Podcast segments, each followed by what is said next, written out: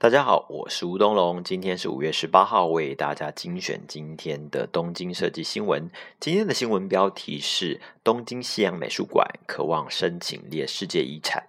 被称为现代建筑之父的法国建筑师科比，他所设计的建筑作品将有望申请列入联合国教科文组织的世界文化遗产。其中的作品就包括了东京上野的日本国立西洋美术馆本馆等七国十七项作品。而这个委员会的召开会在七月十号的土耳其所举办，一般会认为在国际古迹遗址理事会的推荐之下，可以成功的申请列入世界遗产。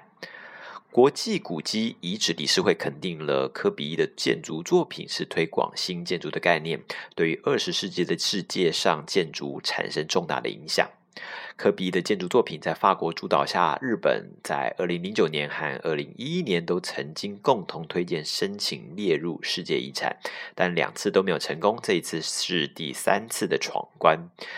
位在东京上野的国立西洋美术馆是在一九五九年落成，并且是科比唯一一件在日本的建筑作品。他在一九五五年访日。视察了建设预定地之后，由徒弟前川国男、板仓准三、吉坂隆正协助完成。根据统计，现在在日本总共有十九件被列为世界遗产。